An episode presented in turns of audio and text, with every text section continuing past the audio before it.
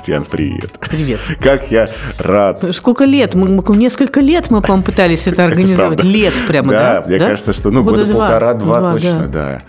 И вот наконец-то. Ты И вот, наконец-то. осчастливила меня, и я очень рад. Во-первых, поздравляю тебя с выходом новой книги. Спасибо. Поздравляю тебя с тем, что ты один из Да. первых, кого она есть. Спасибо. Я еще Переговоры по душам. Да, А, хорошая. и вот сейчас будем как раз про это и говорить. М, Давай. Слушай, первый я тебе хочу очень странный вопрос задать. Ты не устала ходить на интервью и от своей популярности?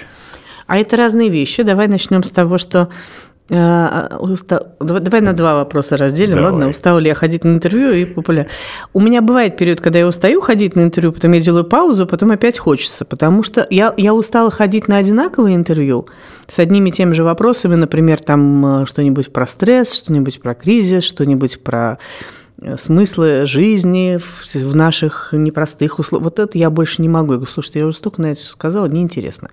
А так-то, знаешь, есть такое определение, одно из, там, иногда человек думает, разговаривая, и когда мне задают интересные вопросы, я думаю, мне нравится это. это и мне иногда, у меня профдеформация, мне иногда, знаешь, там сидишь с друзьями, просто трепишь, ну, блин, ну, какая классная такая фраза пошла, жалко, что она останется только у нас, потому что мы это потом не повторим. И поэтому в интервью я стараюсь э, ходить к интересным э, собеседникам, с которым можно поговорить как-то нестандартно. Вот. Я, видишь, до тебя дозрела просто. Я зрела и дозрела до тебя, наконец-то. А по, про популярность... э, ну, этого есть, конечно, и, ну, как сказать, э, это определенный такой экран проекций. И я устаю от этого, когда, конечно, даже от благодарности, там, от каких-то... Вот сейчас я летела в аэропорту, там ко мне женщина с себя сняла цепочку, говорит, Татьяна, вы меня спасли, возьмите. Господи, говорю, что вы делаете? Не ну, пожалуйста, я вас умоляю, мне так это важно вам отдать. Что-то. В общем, э, это, конечно, сложно. Но, но это, когда я фотографироваться, я обязательно это все делаю, фотографируюсь. Даже уже, знаешь, я уже учу даже наоборот. Люди говорят, вот, моя мама вас так любит, давайте мы ей пошлем фотографию. Я говорю, давайте мы запишем видео сразу. Что фото-то?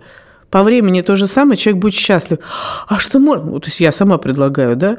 Но бывает другая грань популярности, как сейчас вот, например, я была в Сочи на пляже, я сижу на пля- купальнике, я на пляже сижу, там отельный пляж, и ко мне женщина подходит, Татьяна, извините, что я вас беспокою на отдыхе, говорит она. Я думаю, ну, можно ли сфотографироваться? Ну, как бы я бы накинула что-нибудь, и да. Она говорит, но расскажите мне, пожалуйста, а как мне бороться с послеродовой депрессией? Слушайте, это прям вопрос не для пляжа явно. Вот такое, наверное, да, такое, наверное, сложно. Ну и особенности личной жизни в этих условиях, как в песне «Все могут короли», становится интересной.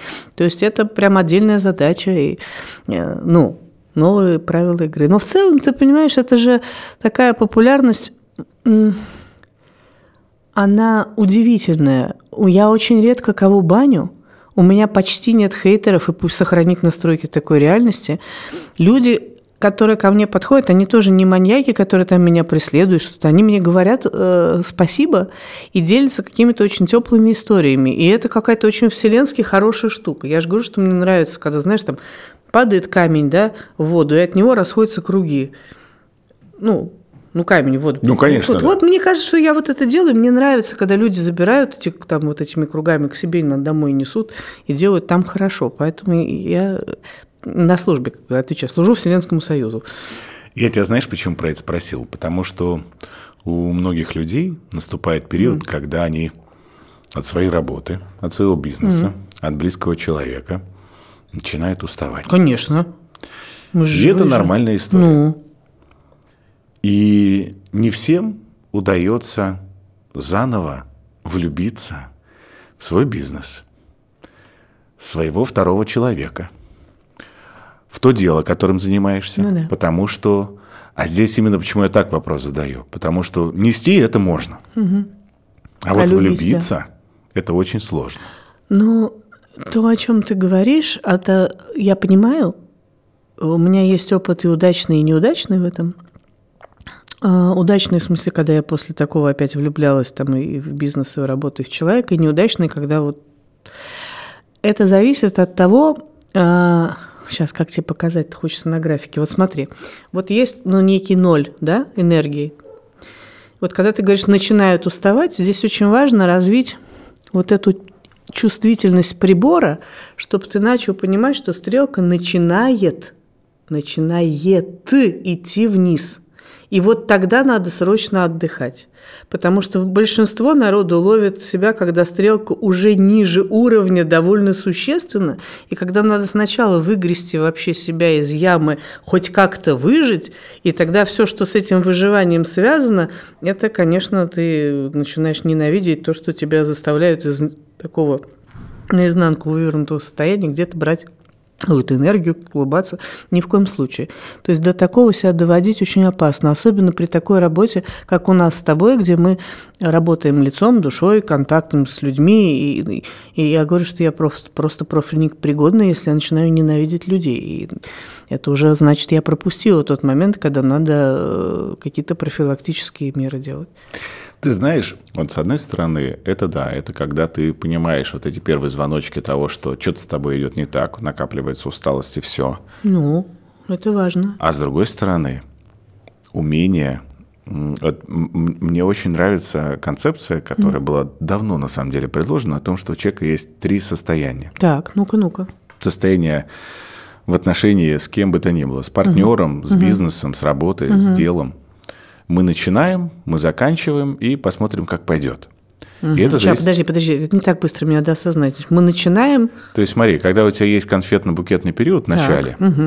и, допустим, девушка просит парня выбросить мусор, то он идет и делает это с воодушевлением, потому что это интимная классная просьба бытовая, Первый и раз. что явно мы сближаемся.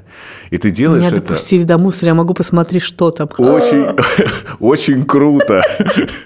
Как? А, это же просьба, но озвученная человеку, который внутри себя пребывает в состоянии, что мы заканчиваем отношения, и он говорит, как надеть тебе это ведро на голову. Да.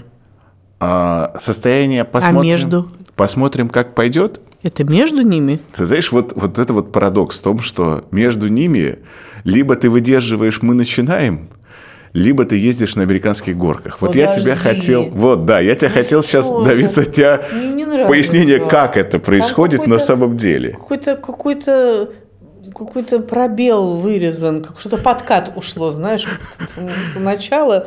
Нет. Ну, ну, наверное, это слишком как-то Это упрощает. Ну, это очень упрощение модель. я люблю. Я люблю простые модели, но при этом э, реалистичные, которые добавляют управляемости. А для меня модель нужна зачем? Я же инженер же от психологии в том числе, ну изначально. Модель нужна для того, чтобы описать мир и сделать его управляемым. А здесь есть явно что-то то, то, что выходит за пределы ее. Ну ладно, давай попробуем. То есть смотри, это про состояние, то есть да. не от, от второй половины, от бизнеса и от дела вообще да. в этот момент ничего не зависит. Это только твое да. внутреннее состояние, внутреннее ощущение. Ну, пожалуй, да. И я тебя хочу спросить, можно ли попытаться прожить всю жизнь в отношении каждого маленького события, даже когда ты просто мороженое ешь, угу. что в состоянии, что мы начинаем, что это как будто первый раз – Классная болезнь, знаешь, склероз. Каждый день все новое. Ну, же анекдот старый есть. Да. Это тоже так бывает, когда человек после каких-то потрясений, когда у него второе рождение, после реанимации, у меня такое было тоже, когда после больницы я вышла, когда мне сердце останавливалось, я вышла, у меня прямо очень каждый день как подарочный, это правда, прямо очень четко, остро это чувствуешь, потом оно, конечно, притупляется, и не надо такой ценой, точно. Но, но это один из известных факторов, то есть как бы контраст смерти такой рядом маячащий сразу делает жизнь суперценной. Но мне кажется, что то, что ты говоришь, нереалистично по одной такой простой причине. А, человек – существо цикличное. Мы живем в цикличном мире, так или иначе. Может быть, для того, кто живет на экваторе, и, кстати, все вот эти реги, возможно, написанные как раз там запросто, но у нас просто из-за того, что мы живем в смене времен года, в смене э, дня и ночи, да, это это достаточно э, важный архетип такой, внутрь которого человек вписывается бессознательно и, и просто сразу же... Я, вот давай, давай лучше возьмем концепцию смены времен года. Если мы возьмем идею не в смысле мы начинаем, мы заканчиваем, почему я говорю, что посередине, межсезонье посередине, да? Ну, то есть вот если есть весна, лето, осень, зима, одно потом снова весна. Вот так с любым делом легко можно описать эту историю, пожалуй, с любым человеком. Ну, просто бывает, знаешь, что какие-то растения, они гибнут э, зимой, и все, а какие-то, наоборот, раз и такие, хоп, вылезли, зацвели даже. У меня сейчас в окружении очень большое количество предпринимателей, которые говорят, ты знаешь, я очень сильно устал в отношении своего бизнеса. Угу. Я не устал от него. Да. Я устал от себя в нем. От себя в нем. Да. Я устал и про отношения то же самое с другим человеком. Угу. При этом, почему мне эта тема показалась интересной, потому что то правило, которое ты вела во всероссийском масштабе, то есть это что-то хорошее говорить о себе в определенном... В, 20, в 20, 23. Я. Да, да я да. это правило, я хотела. Оно мне показалось, что интересно, что это помогает. Это в том числе помогает тебе, в том числе и влюбиться в себя. Ну да. Ну, вообще это помогает просто дофамин, чтобы у тебя выделялся э, сам по себе, потому что он выделяется, когда ты галочку какую-то ставишь. Вот. А когда ты галочку не ставишь, тебе приходится за ним бегать, например, куда-нибудь в соцсети и, и тупо там скроллить ленту. Но это так, мелочи. Ты помнишь точно тот момент, когда ты почувствовал по-настоящему, что ты себя любишь? Сейчас, подожди. Э, вообще или, или первый раз? – а, а вообще, ну, таки да, они случаются, конечно, моменты. Это было когда? Это было позавчера со мной это случилось, например. Я поймала себя на этом, я иду по улице, улыбаюсь совершенно как дурак, что называется. Вот не почему, просто вот, вот так. Небо какое-то красивое, я иду, и вот даже не потому, куда я, вот вдруг какой-то такой момент, когда я понимаю, какое счастье быть мной. Вот потому что я живу какую-то потрясающую жизнь. Это прям момент такой был действительно, а, который сошелся из того, что я первый раз не помню сколько выспалась, что я, значит, проснулась сама, что я пошла, подорвалась, пошла на пляж, что я искупалась в море, пока там было мало народу, что важно, меня никто не трогал. Я выпила там сок какого-то вкусного. И решила рабочие вопросы, серьезные, кстати, сложные, порешала на пляже. С пляжа оказалось разруливать сложные вопросы легче. И, и, от, и с этим освободила себе целый подарочный день еще. То есть я продлила себе отпуск на день, э, там, меня пригласили на день рождения, и я сказала, да, я останусь. Но я понимала, что оставаться и при этом дергаться не хочу. И вот я когда поняла, что все, я это сделала, класс! Я прям проперлась от себя. Но это не знаю, то ли это что ты хочешь услышать. Потому что они же очень разные, эти моменты, когда ты э, влюбляешься в себя. Очень же по-разному. Это есть стишок-пирожок на эту тему. Однажды вычеркнув из жизни все то, что делал не любя, вдруг неожиданно встречаешь себя – вот, пожалуйста, да, ну, тоже вариант. Смотри, такой. как интересно, при этом ты все равно сказала, что ты а, влюбилась в себя вот в этот момент, почувствовала. Да, да, да, да.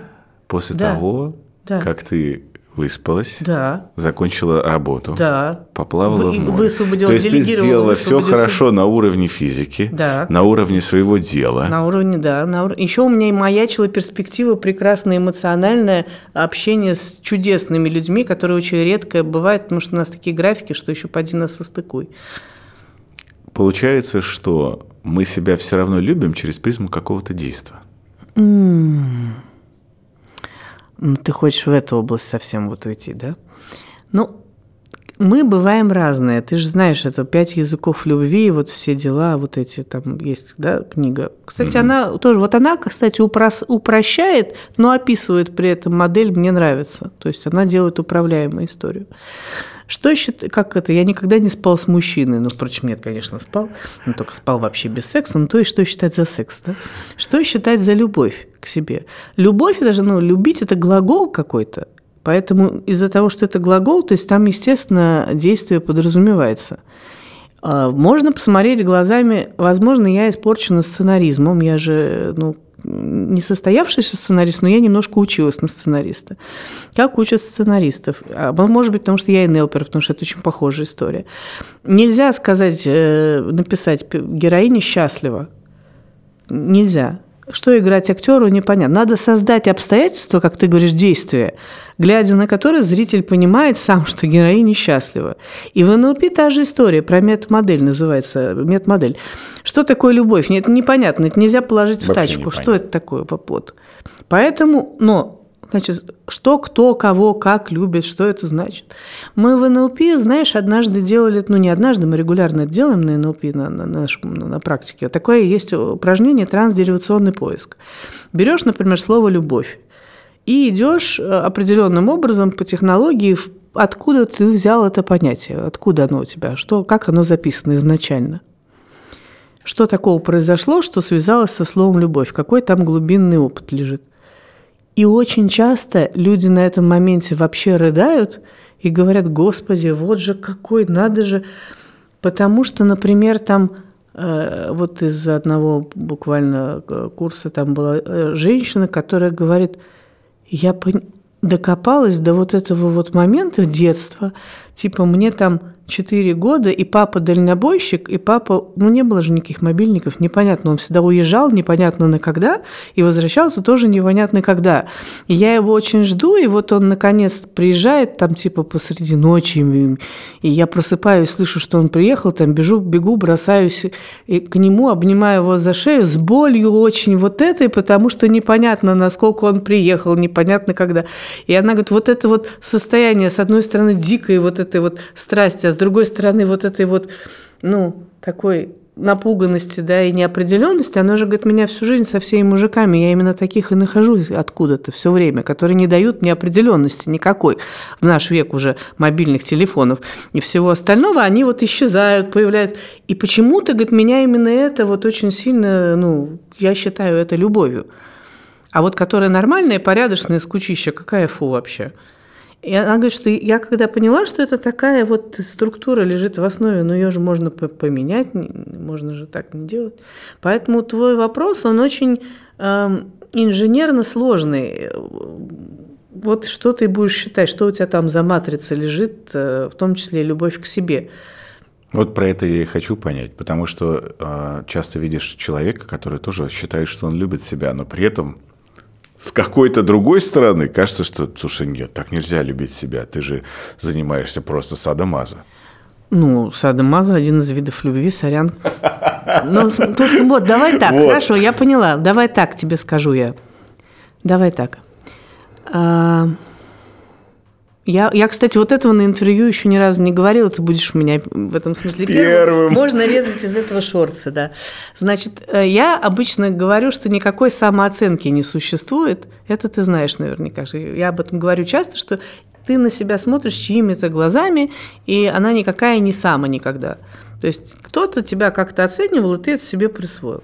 Любовь к себе устроена так же. Нет, не существует никакой любви к себе, не может быть. Нет, это, это вы, вымученное и выученное какое-то созданное искусственно понятие, условно говоря, философами и психологами. Объясняю. Ну смотри, ты говоришь, я люблю себя. То есть есть я, а есть какое-то себя.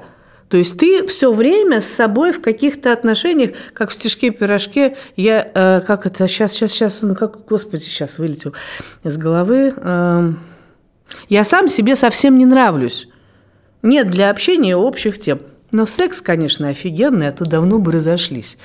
Ну вот кто такой сам и кто такой себя? Это значит, что я пытаюсь примирить себя с какими-то вот этими моими внутренними там, критиками, хвалителями, чьими-то глазами я на себя всегда смотрю. Потому что вот спроси кота, кот любит себя или нет? Прекрасно любит себя. Это ты знаешь, но, но кот вообще не, не, не поймет, о чем ты.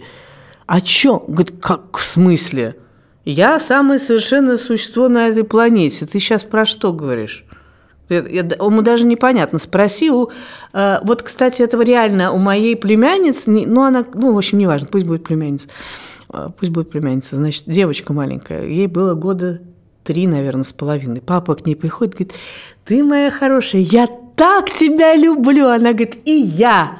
Говорит, и ты меня любишь? Нет, и я себя так люблю у нее нет других настроек. То есть ребенок, вот он рождается, он кайфовый. Это потом ему объясняют, что вот так нельзя делать, ты плохой. Кто тут нагадил? Вот кто скажет там, ну, эти собаки, там, кто, кто нагадил, ну-ка нельзя, ну-ка фу. И он понимает, что он вообще-то хороший, но просто гадить надо в другом месте. А ребенок, он настолько зависим от родителей, он, у него настолько вот эта программа Ну, потому что он же, э, ну, мы же там не, не, не, не телята, да, теленок там раз и пошел уже там траву щипать сразу, или там рыба, вот дельфинов недавно вирусное видео было, что они выскакивают и поплыли, такие вот, да, вот. Мы же социально так устроены, что мы зависимы от родителей долго, ну, люди, в смысле, homo sapiens. И поэтому у ребенка есть автоматическая программа, что он им очень важно быть хорошим на биологическом уровне, чтобы его, как говорится, из стаи не выкинули, да. иначе его сожрут. Поэтому у него вот он будет, он как что такое любить? Он должен быть хорошим для этой системы. И он начинает себя вот э, так вести. У меня книга есть «Роман с самим собой», она, кстати, не про романа с самим собой, простите. Она, она как раз про, про вот любовь к себе, да, на основе тренинга зеркала. И там э, очень четкая такая есть метафора, анекдот старый одесский. Когда приезжает молодой человек в Одессу и видит там улицы портных, и есть портной, который говорит, сошью костюм за 24 часа. И что, правда? Говорит, да. Выбирайте ткань, предоплату, завтра придете. Ну, приходит ровно в это время, говорит, готов костюм? Да. Можно померить, конечно. А там так устроено, значит, большое зеркало во весь, э, ну, во всю стену, открытая, так как это называется, да, витрина, получается, ну, угу. окна, можно с улицы заглянуть. И маленькая э, вот эта примерочная, он, значит, переоделся и выходит к этому зеркалу. Стоит, значит, смотрит на себя в зеркало, говорит, а то, что у меня вот одна рука, как-то получается, рукав длиннее, другой короче, это нормально? Партнер говорит, смотрите, сейчас минуточку, фокус. Значит, вот эту ручку так поднимите, а вот эту вот так опустите. Вот смотрите, ровно сейчас рукава в зеркале. Тут говорит, да, так, пожалуй, ровно. А то, что у меня, значит, одна брючина вот так вот загибается стрелка, это мне, видимо, ногу надо вот так поставить. То говорит, да. Значит, он вот так вот стоит, уже ногу так поставить. А то, что у меня на пузе пузырится пиджак, это мне надо пузо выкатить. Говорит, да. Ну, вот в такой позе стоит у зеркала. Мимо проходят две симпатичные одесситки. И такие, значит, смотрят туда и говорят, ой, смотри, какой симпатичный молодой человек, как жалко, что он такой инвалид. Второй говорит, ну зато какой потрясающий наш одесский портной. Но такого инвалида шил идеально сидящий на нем костюм. Это очень грустный анекдот, потому что вот это вот, это то, что де- делает с собой обязательно любой ребенок для того, чтобы влезть в тот костюм, чего от меня хотят, чтобы я был хорошим, чтобы меня не съели и не выкинули. И потом задача-то взрослого человека вообще-то из костюма-то себя достать, сказать, так, так, стопы. Я в любом случае уже э, член этой семьи, уже в любом случае, даже если там ее уже нет. Я, все, меня уже никто не выкинет никогда. Да и не выкинули бы уже по праву рождения просто. Значит, мне нужно сейчас понять, я-то какой. И, на мой взгляд, я бы заменяла фразу «любовь к себе», то, что ты говоришь, что это садомаза какой-то, как раз это может быть любовь, но мне кажется, что гораздо важнее вопрос, выбираешь ли ты жизнь.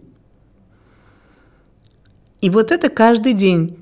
Э, у меня есть такая коллега и ученица Лили Кох, она победила рак, и она написала книгу «100 дней между жизнью и смертью» про это. И вот у нее есть такой очень простой вопрос. Она приходила, взрывала у меня группы, когда гостем приходила ко мне. Выбираешь жизнь все-таки? Да, а чем докажешь? Она такая милая, знаешь, такая миниатюрная. А чем докажешь? И вот тут начинается. А чем докажешь действительно? И вот это интересная игра, когда ты доказываешь сам себе, что ты выбираешь именно жизнь. И вот, на мой взгляд, любовь к себе, она про вот это, что я хочу продолжить э, это прекрасное путешествие, исследование, и каждое мое решение, оно вот этому способствует, а не тому, что все как можно быстрее кончилось. Потрясающий вопрос и изменение концепции. Ну... Потому что любовь к себе – это то, что мы слышим из каждого утюга. Я не люблю же это, ты понимаешь. И это какая-то невероятная абстракция. Угу. Потому что, по идее, ну, важно любить себя. Вот это сейчас все говорят. Ну, как, знаешь, что тоже стишок-пирожок тебе на это. «Люби себя», твердит мне мама, твердит психолог, муж твердит. Я им в ответ «Валить не надо свою работу на меня». Вам надо, вы меня и любите. Что-то я-то должна любить себя, да? А, это же, видишь, какая... Спасибо большое. Вот это внимание ко мне ты проявляешь, да, и к себе тоже вот у тебя кончилось. Мне кажется, здесь вопрос не в том, Я, кстати, сама не, не очень умею это делать. Вот то, как пишут книжку, подойдите к зеркалу, посмотрите себе в глаза, скажите, Да-да. я самая обаятельная, привлекательная. Ну, честно говоря, у меня это плохо получается. Я смотрю в зеркало и вижу сразу многими глазами. Кто-то видит морщины, там действительно краска облезла, что-то еще там, синяк там на носу, что-нибудь еще такое. Но я при этом к себе отношусь-то прекрасно. Ну, как прекрасно? В смысле, что мне нравится то, как, как это сейчас попробую сформулировать, никогда это не формулировала. Как бы то базовое существо, на которое все вот это наросло, оно мне дико нравится. Я когда попадаю в это состояние, э, для этого надо быть просто не заебанным, действительно, а вот, э, ну, не, не опускаться ниже нуля, а лучше чуть-чуть, чтобы ресурсы, уровень поддерживать энергии. Я ужасно азартная, я ужасно там какая-то творческая, безумно, там очень обаятельная, там флиртующая. Я вот себя такую очень люблю в, том смысле, что я вот в, этой, в этом наборе ролей колоссальном отлично себя чувствую. И в, в этой какой-то вот ипостаси, когда она присутствует, я могу быть очень серьезной при этом, а могу вот как на пире такие концепции, знаешь, это выдавать. И тоже очень тотально, я это очень честно делаю. Да, Поэтому, мне кажется, Ты вот, вот сейчас про, про, про пир сказала, и мы с тобой просто до э, того, как у нас мотор случился, и такая Я могу рассказать, обсудили. я не знаю, у тебя 18 Расскажи, плюс или как? У меня 18 плюс. А. У меня контент не для детей. А, а ну, потому хорошо. что ты сказала, что Марк Кукушкин, вероятно, не будет выкладывать эту запись. Он, я... сказал, он сказал, да, что это он, Марк, э, Марк Кукушкин, это человек, который организует много лет прекрасный э, пир, это фестиваль практики развития, да, и там HR, там тренеры, там коуч. Хорошая аудитория живая. Физическая, это не онлайн. Я туда тоже периодически приезжаю уже много лет. И в этот раз он мне дал очень провокативную тему сам – назвал «можно», а «счастье» слэш «нельзя» на грани фола. И говорят, давай что-нибудь провокативно. Меня не надо просить, что я как раз, э, как говорится, мне только да, это мое естество и нутро, я с удовольствием, дай мне, я освещу эту тему. И она у меня родилась, значит, представишься, я выхожу на сцену, а собралась там много, весь полный зал, ну не знаю, сколько там было человек, 500 может, больше даже. В общем, э, и, и такой слайд за моей спиной написано «бля» вот так вертикально. И что? Говорю, вот, это модель. Но на самом деле не так было. Я сначала объяснила, что Э, сейчас так устроен уже мир, что всякие вот эти скучные истории, даже вот это про любовь к себе и так далее, очень трудно донести. Я просила поднять руки, кто вообще работает с людьми, кто доносит свои идеи, кто занимается продажами, кто занимается образованием. Сказал, понимаете, сейчас все разбивается, а, а то, что жутко скучно, что требует энергии дополнительной – и сразу поэтому не будет человек делать никакой онлайн-курс, если это требует еще где-то взять сил, которых и так еле хватает доползти до подушки. Да? И если непонятны критерии, то есть, например, я знаю людей, которые бросают психотерапию, потому что ну вот мы год занимаемся, и чё? Как понять-то, работает, не работает? Я вот НЛП как раз люблю за то, что там все понятно, вот работает. Так вот, да, и я говорю, вот у меня есть для вас решение, это модель «бля». Они такие, а что? Я говорю, вот. Она, не, не, не переживайте, это расшифровывается. Б – это должно быть чуть-чуть безумненько. Потому что когда все предсказуемо заранее, то есть мозгу уже скучно, он не будет это расшифровывать. Чуть-чуть. Вот чуть-чуть должно быть какое-то несоответствие, чуть-чуть должно быть какое-то что-то другое, да, как-то непонятно, чтобы стало интересно. Второе должно быть легко, L, да, легко должно быть. Что значит легко? Это значит, что должно энергии прибавляться в процессе. Это я прям всегда, когда учила тренеров, там э, всегда говорю, что у меня, кстати, в интервью, это, это прям в аудиокнигах, когда я аудиокниги напишу, обязательно. После ну, условно, нашего с тобой общения, энергии должно стать больше, чем было и у тебя, и у зрителей, и у меня. Иначе это вообще не имеет смысла никак. Должно быть легко. В этом кайф.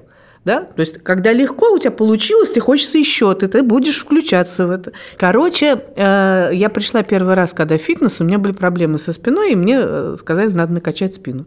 Я взяла себе тренера, персонального, она меня привела на такой тренажер, знаешь, ласточка вот так взлетает. Да, да, да. Гиперэкстензия, по-моему, да. называется. Ну, я вот так делаю, она стоит довольная с табличкой и пишет ноль. И говорит, здорово, ноль. Я говорю, что ж хорошего, ни одного раза не могу поднять спину. Я, она говорит, это прекрасно, ноль. Я говорю, да что ты радуешься? Говорит, ты поймешь скоро. Через, ну, там, через неделю она пишет один. Я говорю, да что хорошего, вон там мужики делают по 200. Там. Она говорит, смотри, у тебя был ноль, а стал один. Ты видишь? Это значит, что нам надо понять, что ты делаешь правильно, и сказать, что ты молодец. Потому что... И вот эта ясность критериев, да, был ноль, стал один, все, вот есть прибавка, здорово. Или там ясность критериев, что вот так получается, а вот так не получается. И когда я учился водить машину, я уже НЛпером была, я уже знал про это все. Я сказала своему инструктору, говорю, давай вместо того, чтобы орать на меня, что я же училась механику, естественно, вместо, вместо того, чтобы на меня орать, ты будешь замечать, когда я правильно делаю сцепление. Вот ты будешь молчать, и когда у меня правильно получается, ты говоришь, вот сейчас. Я научусь быстрее, ты быстрее освободишься, пойдешь э, еще левых заказов возьмешься. И действительно так и произошло. То есть нужны ясные критерии обратной связи. То же самое про любовь. Вот как ты понимаешь, там, тебя любят или нет? Как ты понимаешь, ты себя любишь? Не, если нет ясных критериев, все, до свидания. Никто не будет этим заниматься.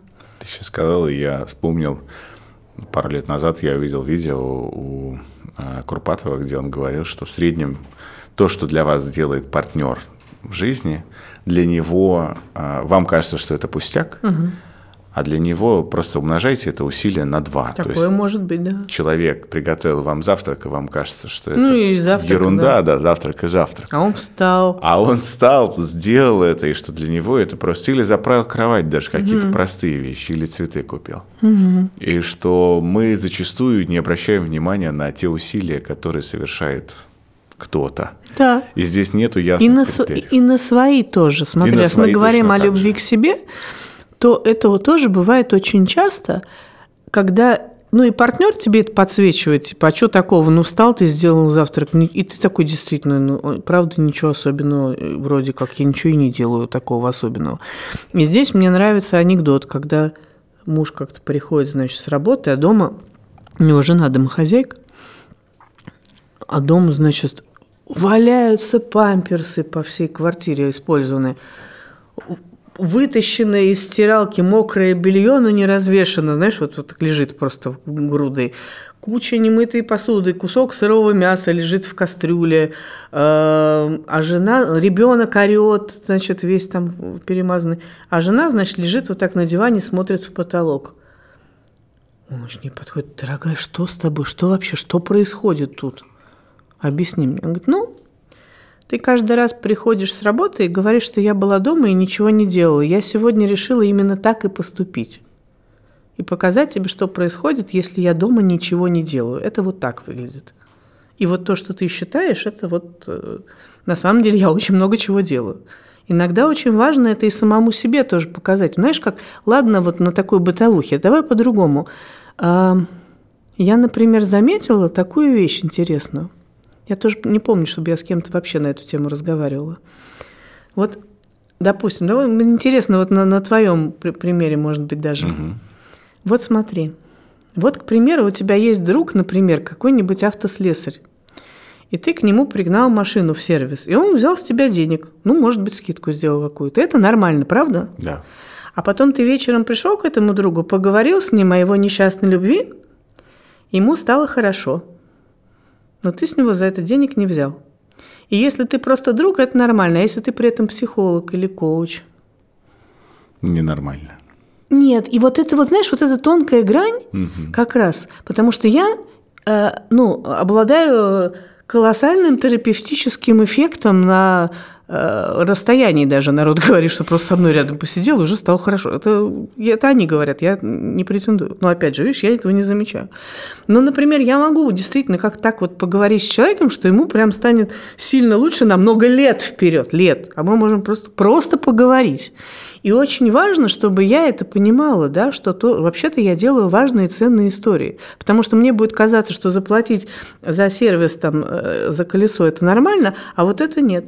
Я, знаешь, тут тоже интересную обратную связь вот такую для себя выяснила, что очень дорогого стоит, вот если про влюбиться, да, найти такого партнера, который может тебе говорить спасибо за обычные, казалось бы, для тебя, не для него, для тебя обычные вещи. Ты говоришь для него, а то, что мне-то это ничего не стоит, а он-то говорит, это ценно. Понимаешь?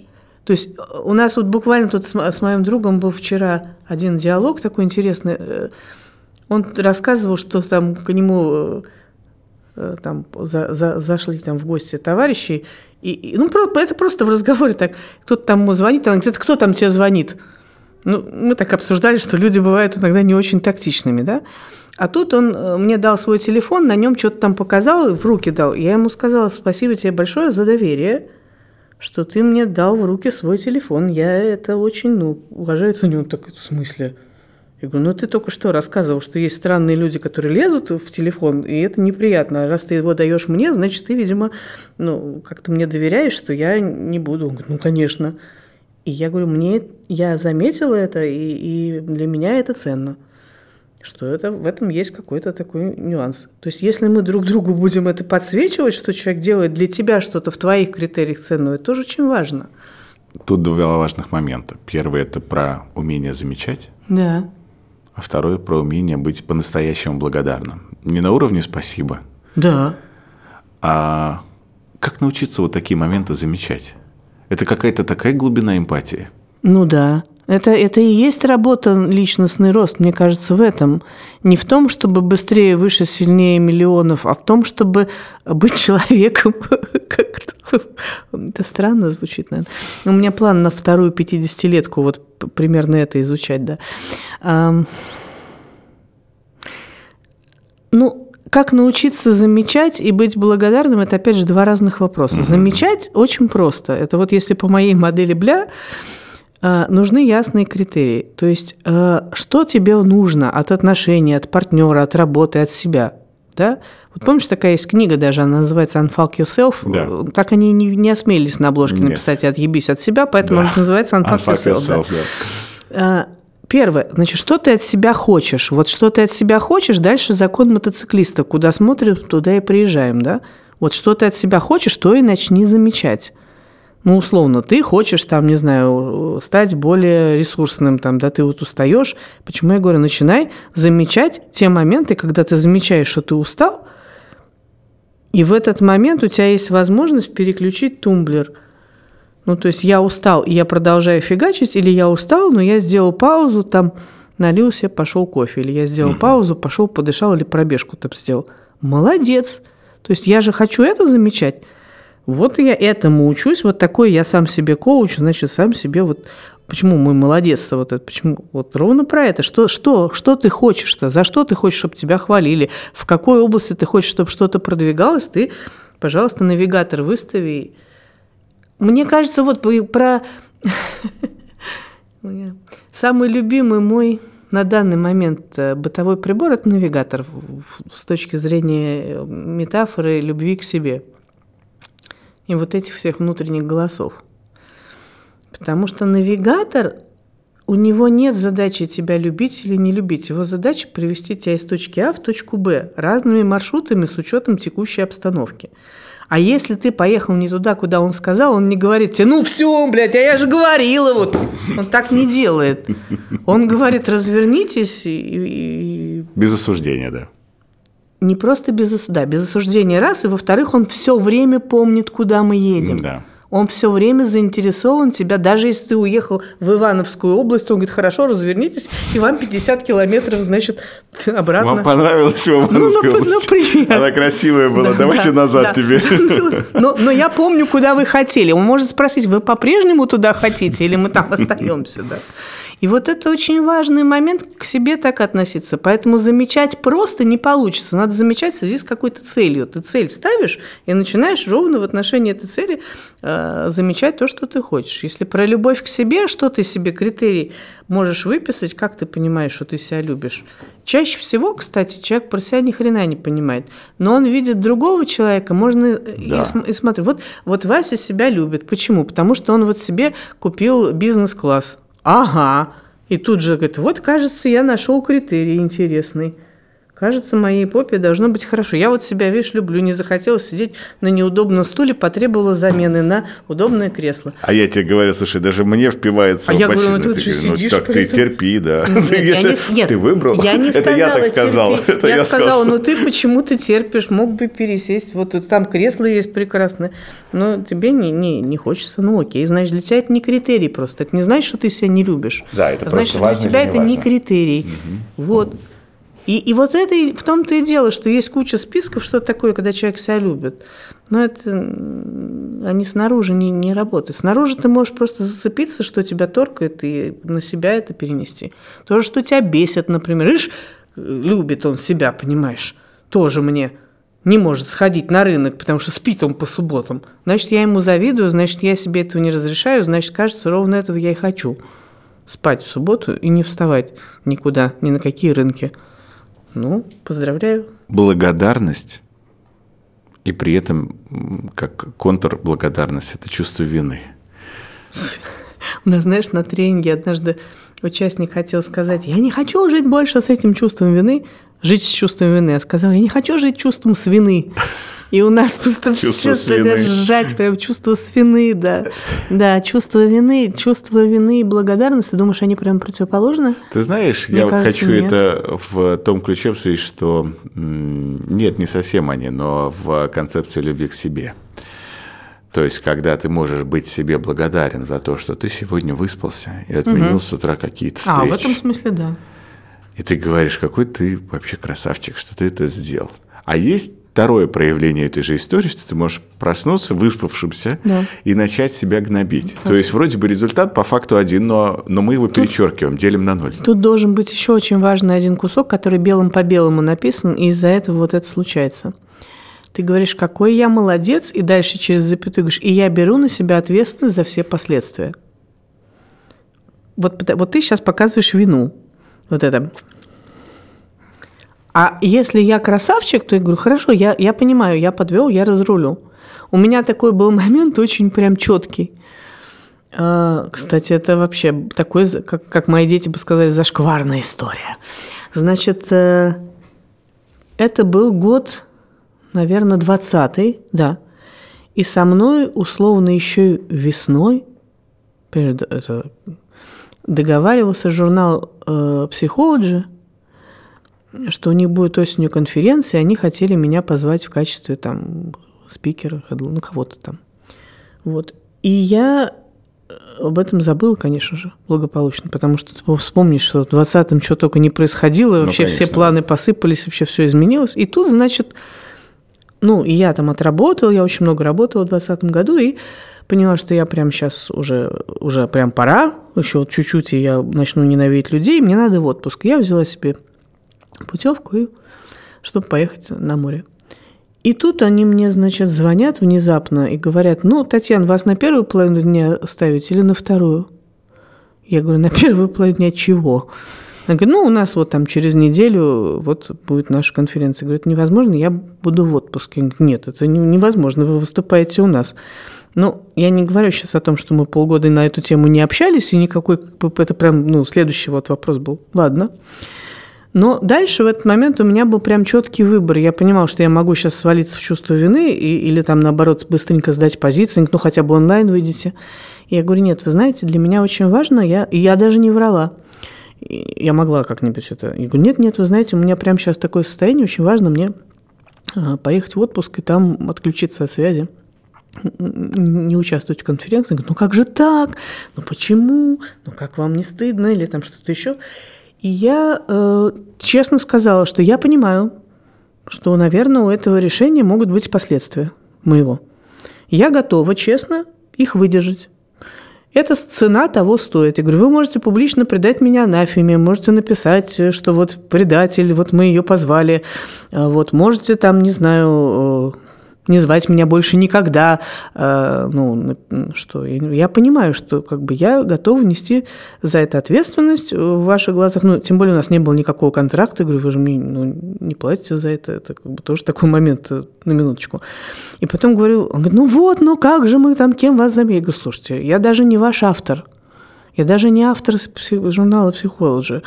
У вас есть прекрасные авторы, там, звездные, знаменитые. Не надо мне говорить, что я незаменима. То есть я прекрасно понимаю, что я даже говорю, у меня даже нет у вас ни колонки, ни рубрики никакой. То есть я абсолютно здесь э, не раб, точно, лампы этой. Поэтому извините, пожалуйста, но я выбираю сейчас вот так и готова нести ответственность. Да, я понимаю, чего мне может это стоить. Они, кстати, их, надо сказать, очень благородно себя повели, не стали мне придавать анафеме, там говорить, что я такая, я раз такая. Они действительно ну, быстро сориентировались, нашли хедлайнеры, все было хорошо.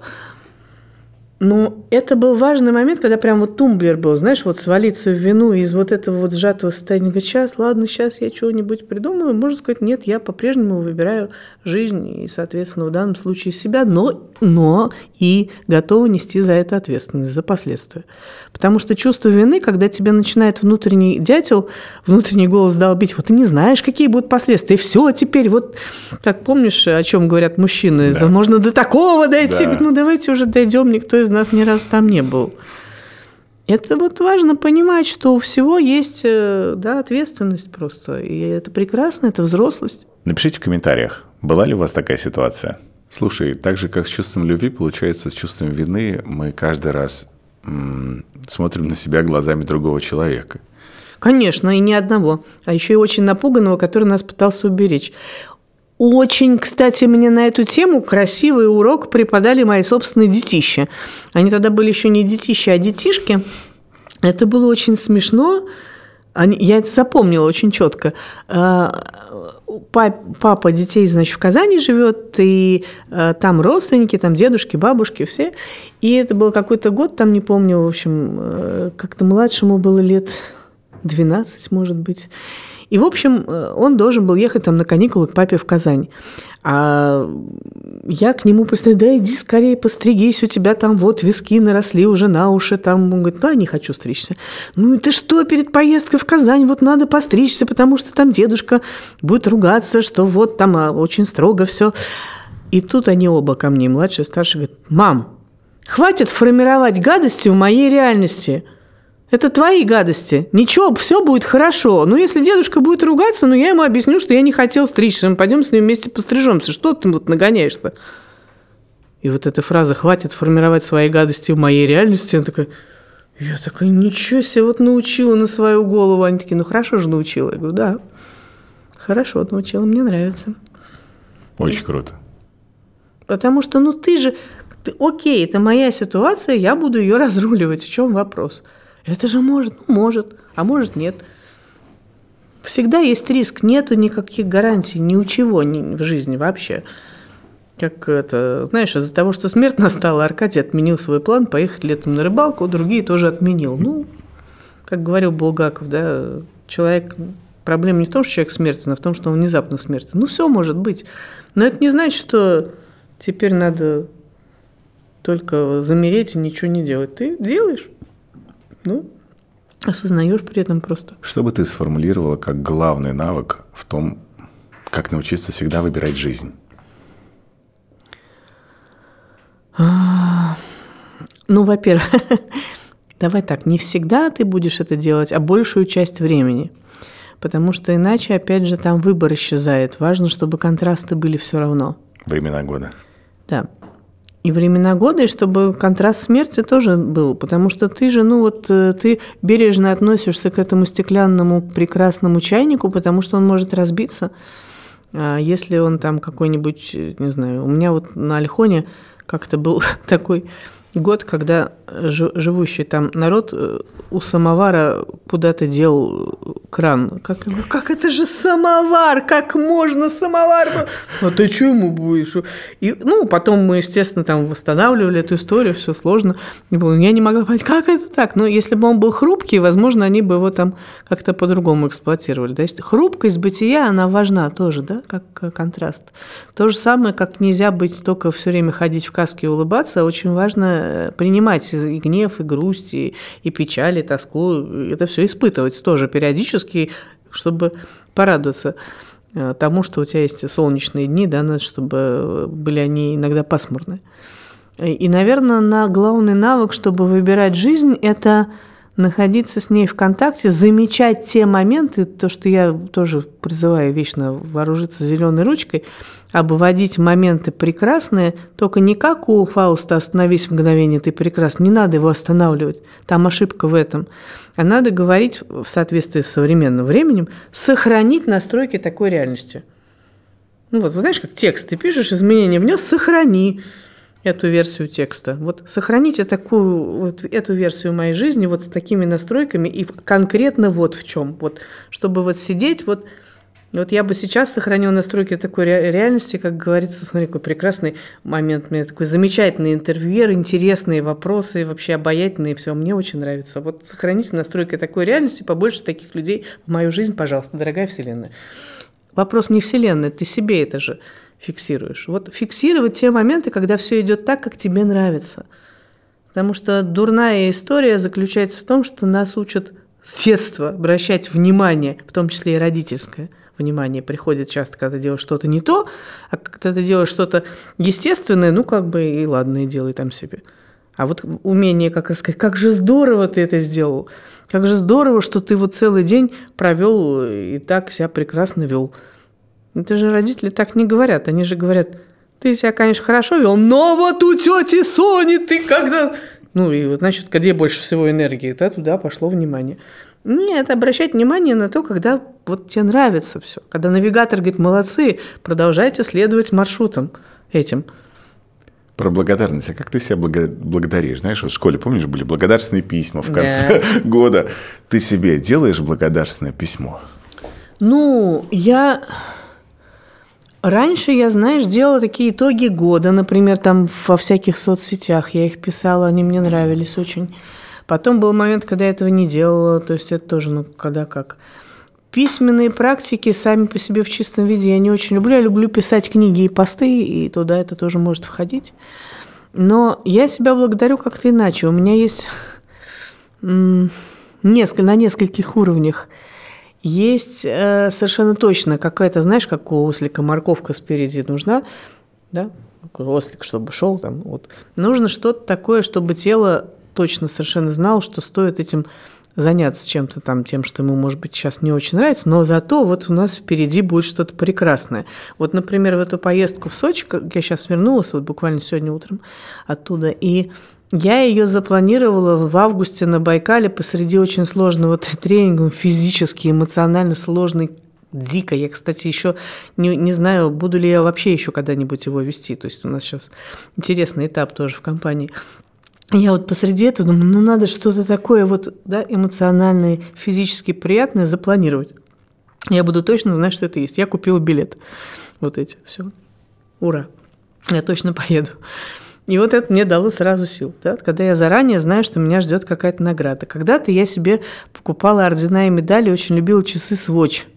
И у меня их там штук 30 разных, и каждая свачина, она была, значит, у меня в качестве медали за какой-то проект. Да была игра такая, ну, мне говорят, зачем тебе столько? Я говорю, ну как, и как у Брежнева эти планки с орденами и медалями, это вот у меня часы. Могу себе что-нибудь купить, я очень люблю всякие авторские вещи, там керамику, кружки, ювелирку, авторск, авторские какие-то истории. Вот, могу э, как себя еще благодарить? Я э, иногда прям действительно восхищаюсь тем, что я делаю, иногда не сразу, правда. Ну, вот это да, что я это... Офигеть. Когда я прям действительно могу, э, как инженер, объяснить, за счет чего это круто и почему я этим восхищаюсь. Вот такой абсолютной любви к себе, типа вот я девочка, какая я красотка, вот такого это мне еще работать и работать. Я не очень это пока, а может, никогда и не пойму. Не факт, что пойму когда-нибудь вообще такое. У меня какой-то, мне кажется, знаешь, это во мне живет какой-то бешеный творец, и мне нравится играть, что-то творить, что-то создавать. Вот даже красиво полежать, то, что говорит мой друг Антон Нефедов, то вот эта концепция, она хорошая, но для меня она, ну, как бы просто для того, чтобы накопить энергию, опять, чтобы творить что-нибудь. Может быть, я больна действительно этим, что мне надо все время что-то делать. Ну, просто, ну, прикольно, это интересно, и если есть еще с кем, так вообще счастье. В завершении нашего разговора я тебе хочу развенчать тоже, знаешь, один термин, который будет, который звучит отовсюду. Просто будь самим собой. О, Господи. Это тот уже канцелярский штамп, так. знаешь, который... Кем, вот... кем из себя мне быть? Сказал бы, Демчок бы сейчас пришел и сказал, у тебя целый компендиум ролей, кем из собой ты хочешь быть сейчас, сыграй это. А я каждый раз недоумеваю, что если, а если я сейчас не я, то кто? ваших контактов нет никого по имени, комбинезон темы.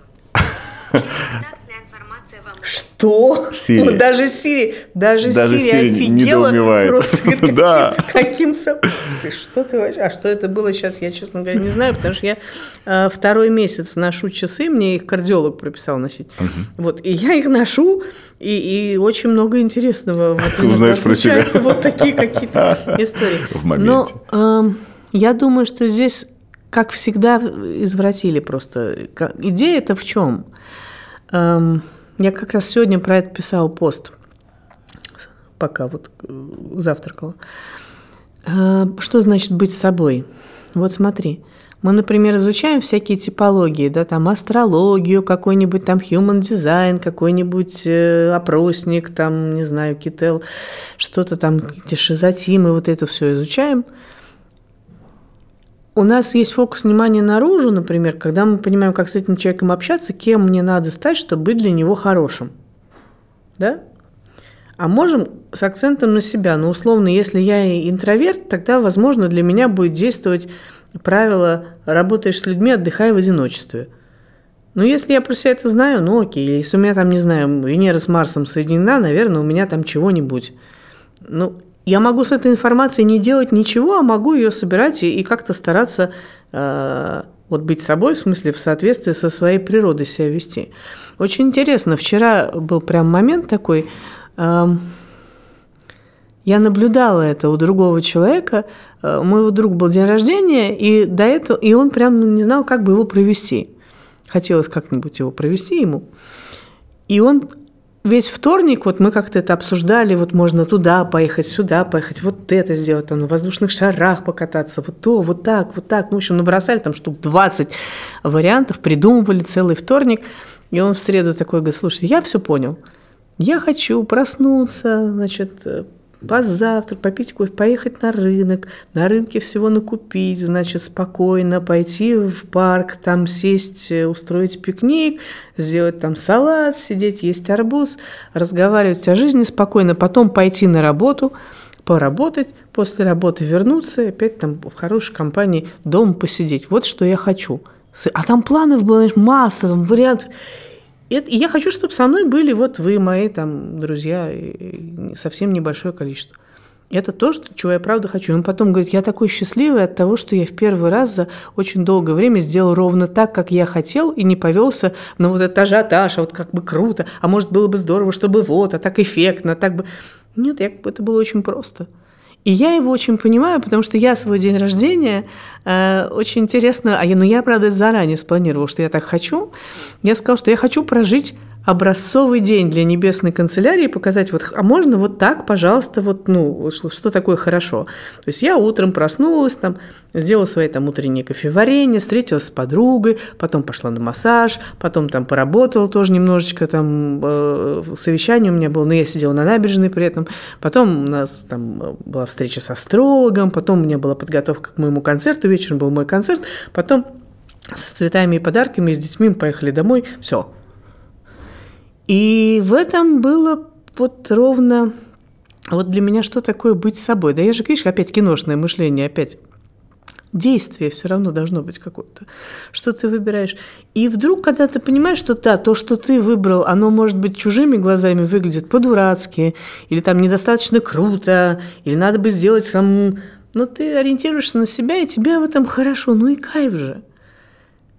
И, и вот потому что очень часто люди же хотят там быть крутыми, или наоборот, какие-то женщины там выбирают каких-то крут... надо выбирать каких-то мужчин крутых, там каких-то таких... Слушай, трофейные, вот я... трофейные мужья и ну, жены. бывают, да. да, а бывает просто по любви им кайфово, и они никому ни, ни, ничего не выкладывают, не хвастаются, там, не, не выпендриваются ни перед кем, а, а просто живут счастливо. Но при этом понимаю, что мне так в этом хорошо. Вот мама у меня, опять же, тоже удивительно. Сейчас она два года вообще с Альхона не вылезала. Тут она вылезла, значит, в Москве побыла два месяца, сбежала обратно, сказала, вообще... Я говорю, мам, ты городской человек, как ты сидишь на Альхоне-то в этом всем? Она говорит, вот представляешь, мне, говорит, снились такие сны, когда-то еще в молодости, там, про лес, про вот что-то такое. И я никогда не могла подумать, что я вообще это люблю, но просто потому, что, говорит, у меня и времени-то особо не было вообще о себе что-то думать. Я все время обслуживала большое количество интересов других людей, а тут у меня первый раз в жизни есть время на себя, и оказывается, что мне интересно это. Вот я такая. Какое интересное открытие в 80, понимаешь ли, 4 года. Вот. И вот это, вот это, когда ты принимаешь, как, знаешь, как мой друг игумен Евмений говорит, принимайте себя как ванну, такими, какие есть. Вот, и все. И тут э, ты понимаешь, что, наверное, это не хорошо и не плохо. Вот не оценочно. Вот я медлительная, например. Как, как я говорю, решаю быстро, а думаю медленно. Мне. И, и ну, это так. Я просто себе выстраиваю, чтобы это было так. Вот себе сказал, что у меня по понедельникам шаббат. Вот у всех евреев по субботам, а у меня в понедельник, потому что я всегда работала в субботу и воскресенье. У меня был в понедельник выходной. Ну вот у меня понедельник выходной, я это встроила, и все об этом знают, что понедельник ко мне бесполезно писать. Ну, мне кажется, вот когда ты к себе какие-то а, вот, я даже поняла, как это сформулировать. Сейчас еще одна, еще одна такая же отвратительная тема называется личные границы. Да, да, да. И это тоже то, что я там недавно писала, да, что как научиться говорить «нет». Я говорю, не надо учиться говорить «нет», надо научиться говорить «да» себе. Выбирать себя в том смысле, что не, не бороться с другими людьми, пошли вон отсюда, а просто это мое время, это моя территория, это у меня с этим все хорошо. Там человек тебе что-нибудь говорит, там, не знаю, вот прими, мне, кстати, так интересно тоже иногда говорит, я пишу, я не веду консультации – уже давно довольно-таки. То есть тренинги еще веду, там обучение, пишу много, консультации, все, у меня прям отрезало, нет, все. Человек говорит, ну хорошо, а меня-то примите? И я э, объясняю, говорю, я могу порекомендовать коллег, но мне очень надо именно к вам. И я не спорю с ними, я говорю, да, я понимаю, но я консультации не веду. И вот здесь очень важно, когда я выбираю себя, не прогибаться, говорить, ну, ну, ну все-таки, ну как бы ну, на полшишечки, ну хоть немножечко, ну хоть на пляже сидя про послеродовую депрессию. Нет. И я это делаю с огромной любовью и радостью к себе, любовью. То есть я не, не к злости, что вы тут от меня хотите, а, а с радостью к себе. Ну, приходится иногда злиться, когда человек там второй, третий раз уже, говоришь, не понимает, там надо уже, да, более, говорит, что непонятного, что, что я непонятно объясняю в этом. Последнее, что я тебя хотел спросить, про Сейчас термин прозвучит, но ну, дальше давай, будет простое пояснение. Про... Меня, да, ну ты перестань. Про гедонистическую адаптацию. Очень страшно, я не знаю, что это. Ну-ка, ну да ладно, ну это... Не, это, не это, первый это, раз это... от тебя слышу, я не сталкивалась с ним. Э... С этим термином интересно. Ну. Проблема, то, что люди стали себя чувствовать в последнее время чуть менее счастливыми, связано... Ученые а такая ее... статистика есть? Да. Я думал наоборот. Ученые ее связывают mm. с тем, что, как в моем любимом фильме «Ширли Мерли», по-моему, вы слишком много кушаете. Mm. В смысле? В смысле зажались. зажались.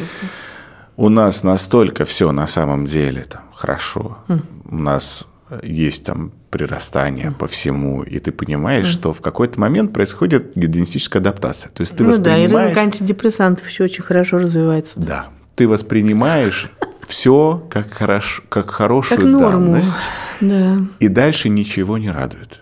То есть просто потому, что Фальшивые елочные игрушки, да? Очень сложно, да. Угу. То есть и здесь э, обнулить свою дофамину. Почему сейчас стали популярны, да, вот эти дофаминовые голодания, все и детоксы об этом говорят, что, пожалуйста, воздержитесь там угу. от потрясающей яркой еды, от порно, угу. от социальных сетей на какое-то время для того, чтобы хоть чуть-чуть восстановить свой дофамин, чтобы просто понять, что тебя есть другие... Угу. А, а, ну, отсюда же випасаны, темные да, ретриты да, да, да, и так далее, да. Ты производишь впечатление человека, который сохранил вот эту детскую непосредственную радость. Ну, я, когда ее теряю, это прямо для меня показатель, что надо срочно с этим что-то делать. Для меня прям признак жизни, конечно. Ты вот даже сейчас, вот ты же не первый раз в Сочи-то была. Но Нет, Сочи не первый далеко. Вот. Ну, я, каждый- кстати, вот в данном случае Сочи были... Ты понимаешь, я ехала к друзьям. Если бы они были там, не знаю, в Нарьян-Маре, там в Череповце, где, Неважно я, где. я бы к ним рвала... Конечно, потому что вот эта радость со-бытия, а тут еще и Сочи, то есть еще и море. То есть они сказали, что они могут после 12, у меня до 12 было время для себя, и оно оказалось вот в море. И я даже говорю, прости, пожалуйста, Байкал, я тебя очень люблю, но так иногда в теплой водичке хочется поболтать, с которой теплее воздуха. Там была вода 28, а, а воздух 25 в 8 утра. А, Нет, и, и это, это, э, понимаешь, мне кажется, здесь вот в чем дело. Со мной проблема. Со мной проблема, я проходила факторный анализ. Единственный, самый полезный, пожалуй, предмет для меня с психфака, который я проходила, это был факторный анализ. Что такое факторный анализ? Вот. Факторный анализ – это очень просто. Это, это называется а, научная э, теория организации эксперимента научного. Научный эксперимент устроен так, что в нем есть факторный анализ. Ты обязан, если ты проводишь научный эксперимент, доказать, что именно в результате этого фактора наступили эти изменения. Причинно-следственная связь Да, должна я быть. э, ржу, чёткая. э, меня, правда, я говорила это на канале Культура, там это вырезали, что психология не наука. Поэтому, потому что психология не может э, выдержать факторного анализа. Ты никогда не докажешь, что именно в результате этого воздействия произошли эти изменения. Вчера как раз вышла на это большая такой метаобзор большинства психологических экспериментов о том, что больше 50 не воспроизводятся. И, и, и, и даже это еще, там много-много-много есть, там они невалидные, ну, короче, это сейчас не будем туда залезать, в эти дебри, зачем я об этом сейчас говорю? Тебе покажу, что я ушла от вопроса, а я к нему сейчас возвращаюсь. А, ты говоришь, что современные люди стали более, там, вместо того, чтобы показывать повышение уровня счастья, стали показывать понижение уровня. Я тебе сейчас расскажу анекдот, а потом скажу серьезную вещь. Анекдот. Но анекдот имеет прямое отношение к этому. Значит, научная конференция по счастью. А, Выступает э, лектор, который собрал полный зал. У него, значит, тема, как связано количество секса в жизни человека и уровень счастья. И он играет с аудиторией, говорит, я хочу немножечко, значит, вам интерактива добавить, да, вот такая тема. Вот как вы думаете? Давайте так вот. Если среди вас те, кто занимаются сексом каждый день, поднимите руки. Ну, там какое-то количество поднимает. Вот, как вы думаете, там у них высокий уровень счастья или нет? Ну, да, высокий. Ну, показывает, оп, там 90, там 3%. Говорит, ну, довольно высокий.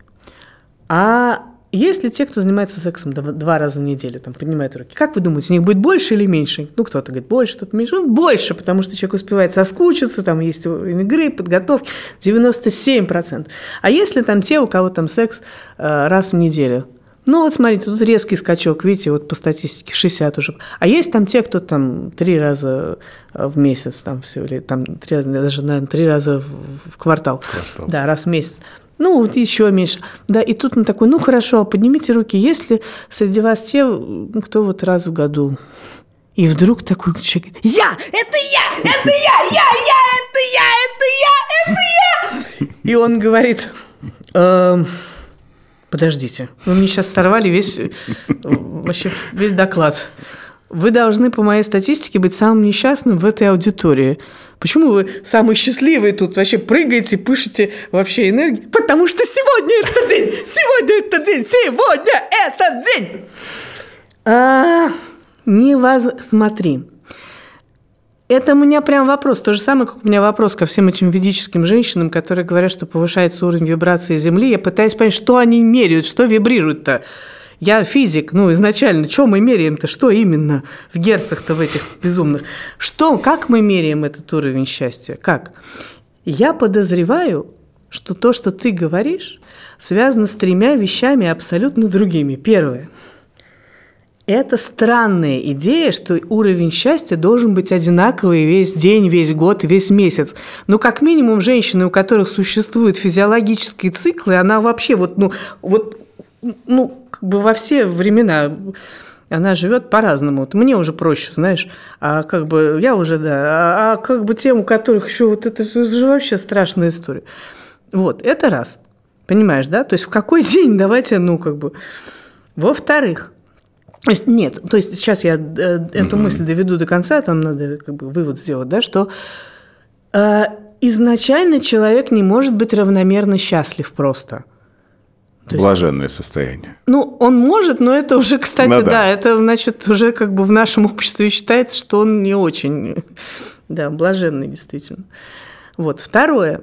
Э, это очень важно понимать, что уровень повышения уровня рефлексии, как это многие знания, многие печали, да, условно говоря, там крестьянин в XIX веке мог быть гораздо более счастливым, потому что у него задачи, которые он решал, были там, не знаю, скот загнать, там, жену трахнуть, водки выпить, утром скот выгнать. Э, все хорошо, полный набрал, значит, пол мешки амбар с зерном, тут, значит, соление, зиму переживем, э, секс, там все на месте, все уже там песни поем, гармонь, все хорошо. Ты знаешь, кажется, вот хочется важную ремарку ставить что у него еще была предсказуемость и перспектива. Да, опять же, предсказуемость, смыслы понятные жизни, да? смыслы, вот эти все. Да, я, кстати, сейчас новую книгу пишу вот как раз о, о, о том, как человек находит смысл в деятельности, да, как он там к переменам приспосабливается. Это ровно про это, что чем больше уровень рефлексии, тем больше уровень тревожности, потому что чем больше ты знаешь того, что может случиться, тем надо ответственнее относиться к содержимому собственной головы, за что я топлю все время за НЛП. Говорю, ребята, уже пора брать управление этим компьютером, давайте уже будем сами кастомизируем уже эту систему, вы можете это сделать, потому что дальше будет только хуже. Ну, правда. Это правда. И следующее, особенно при повышении уровня энтропии и неопределенности вокруг, конечно, надо, чтобы вот этот вот внутри был устойчивый центр. Но уровень счастья вдруг начинает зависеть от гораздо большего количества факторов. Да? И, и, потому что счастье – размытое понятие. Почему я говорю, надо мерить что-то очень конкретно. Возвращаемся к моей любимой модели Бля. Потому что были ясные критерии повышения или понижения уровня счастья, они не ясные. И следующий э, момент здесь, третий, да, почему вот эта модель, она странная. Потому что есть... Я сейчас страшную вещь скажу, господи, правда скажу вслух ее. Короче, есть целая индустрия, которая не одна, а там индустрия, которая эксплуатирует мечту человека о счастье. Понимаешь? И чем этот горизонт недостижимее, тем больше денег человек отнесет в эту индустрию.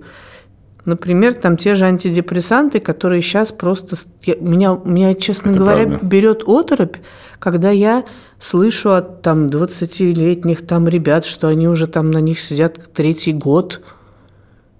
А ребята, ну, не, не, не из клиники неврозов, то есть они просто студенты и на тему на вопрос, а почему? Ну, типа, так просто легче. То есть ты понимаешь, какое ожирение мозга в кавычках да, может произойти? Серьезная штука ведь. И ну, помимо этого, там есть еще довольно много.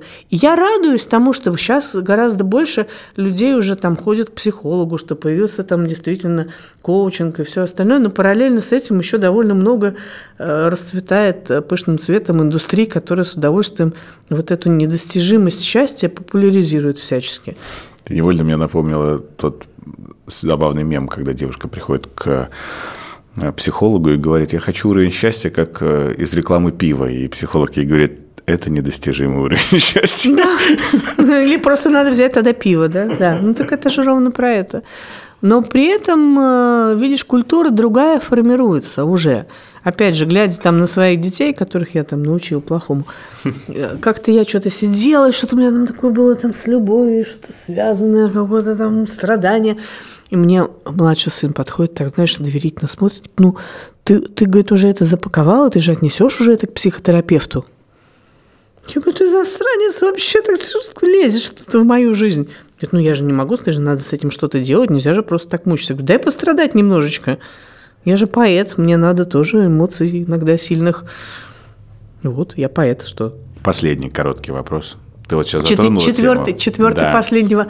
Я и же тебе говорю, я же тебе говорила, да, но я что... помню, что тебя отпустить, я слежу ну, кстати, за временем. часы тоже говорят, еще совсем немного. Да. А, он короткий. Давай. Тут сказала, что ты поэт. Я поэт. Хороший и почему-то воспринимается в обществе о том, что? что художники должны страдать. Иначе они тогда не очень эффективно творят. Художники э, нет.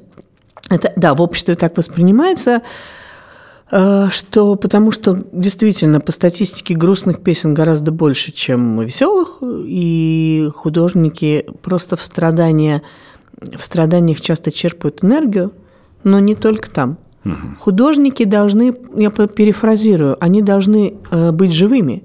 А быть живыми это значит, что они должны и страдать, и радоваться. Потому что если, вот. если вот так вот заморозить, э, сказать, это негативные эмоции, давайте мы их лидокаинчиком сейчас, то, то чувство вообще исчезает вся. Понимаешь, художник, поэт, э, творческий человек, он, да, он, он, должен, он должен весь, э, весь спектр... Палитру вкусов. Да, он да. всю палитру должен ей овладеть. Потому что, на мой взгляд, взрослый человек – это тот, который через себя может вот эти потоки жизни пропускать и идти дальше, очень разные.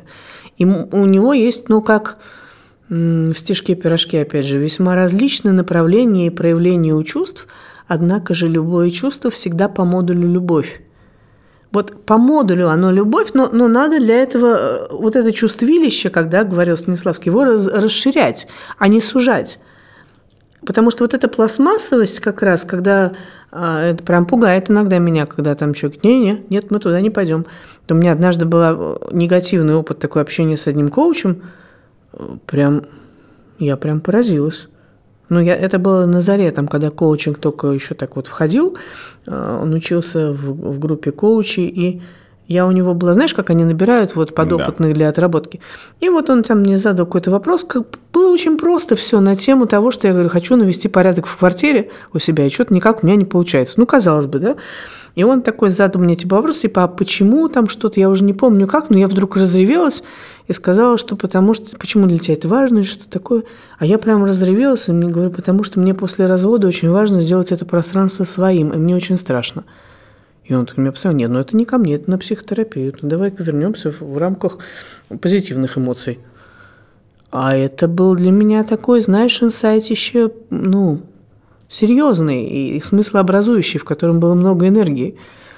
Но как бы мы не готовы туда лазить. Поэтому, на мой взгляд, вот это умение быть живым, это как раз и принимать себя, не, не, не отрицая, но, но при этом ты, ты вот говоришь последнее, я вот еще не закончила. Подожди. Э, про любовь к себе. Я же говорю, думаю я медленно. Вот у любви к себе есть еще вот такая история, чтобы человек перестал себя выпячивать, потому что он когда только начинает этим делать, он как бы этим заниматься, да, этот вопрос исследовать, он как бы наоборот опять говорит, а вот теперь любите меня вот такого, а вот так вот, как вам, а вот я занялся, теперь я вам не нравлюсь. Это крайность, вот качели туда качнулись, и дальше очень важно прийти вот уже в какую-то такую стабильность внутреннюю, когда мне никому ничего не надо доказывать. И моя любовь к себе, она лично про меня, а не про то, чтобы противопоставить ее обществу. И наоборот, когда я люблю себя, мне в обществе жить просто – со мной очень легко. Мы сейчас, вот, э, говорю, вот сейчас буквально в Сочи с друзьями это обсуждали, как легко жить тактичным людям, которые соблюдают границы, которые спра- спрашивают, находясь в гостях, можно я к тебе в туалет зайду? Говорит, ну, в смысле, почему ты спрашиваешь? Я говорю, я спрашиваю по одной простой причине. Не в смысле, что ты можешь меня не пустить в туалет, а может быть, у тебя там какие-нибудь вещи развешены, ну, и да. тебе было бы это некомфортно, тебе надо что-то такое в связи с этим сделать, чтобы я туда спокойно зашла. Господи, как, как хорошо, когда все это нормально. То есть я себя люблю и уважаю, я другого человека люблю и уважаю. И могу не обижаюсь, что в смысле там ты от меня что-то прячешь. Как раз говорю, может, тебе надо что-то спрятать. Я это как бы спокойно понимаю. И вот это важно. Вот это важно. Когда у тебя есть самоуважение, то ты как-то и к другим людям относишься спокойно. Ты не, не рассматриваешь их как угрозу твоему Э, спокойствию, твоему, твоей стабильности. И мир для тебя позитивный. Вот главное – это любовь ко Вселенной не в смысле, а в смысле, что это прям психологическая есть такая установка, да, претензии у тебя к миру или мир окей. Мне очень нравится я окей, ты окей, мир окей, с миром все хорошо. И со всеми все в порядке, пожалуйста. Ты собой займись уже, наконец, тогда как-то ну и твое финальное напутствие. Что бы ты сказала каждому человеку, если могла до его сердца дотянуться? Так страшно звучит дотянуться до его сердца. чужой. Вообще, это очень страшная фраза. Мне кажется как раз, что я-то, судя по тому, что мне говорят люди, я-то как раз это не планирую никогда, но мне как раз говорят, что мой голос туда каким-то образом проникает, хотя я не ставлю такой супер цели. А что бы я сказала людям, да, Кажд, каждому человеку, как, чтобы каждому человеку я сказала, отъебись от себя, друг мой, давай, как бы, пожалуйста, к себе бережно, и с тобой все нормально. Не надо вот это вот говорить, что мог бы и получше, вот ты мог самым лучшим образом. Давай, иди и, и живи уже. Спасибо тебе огромное.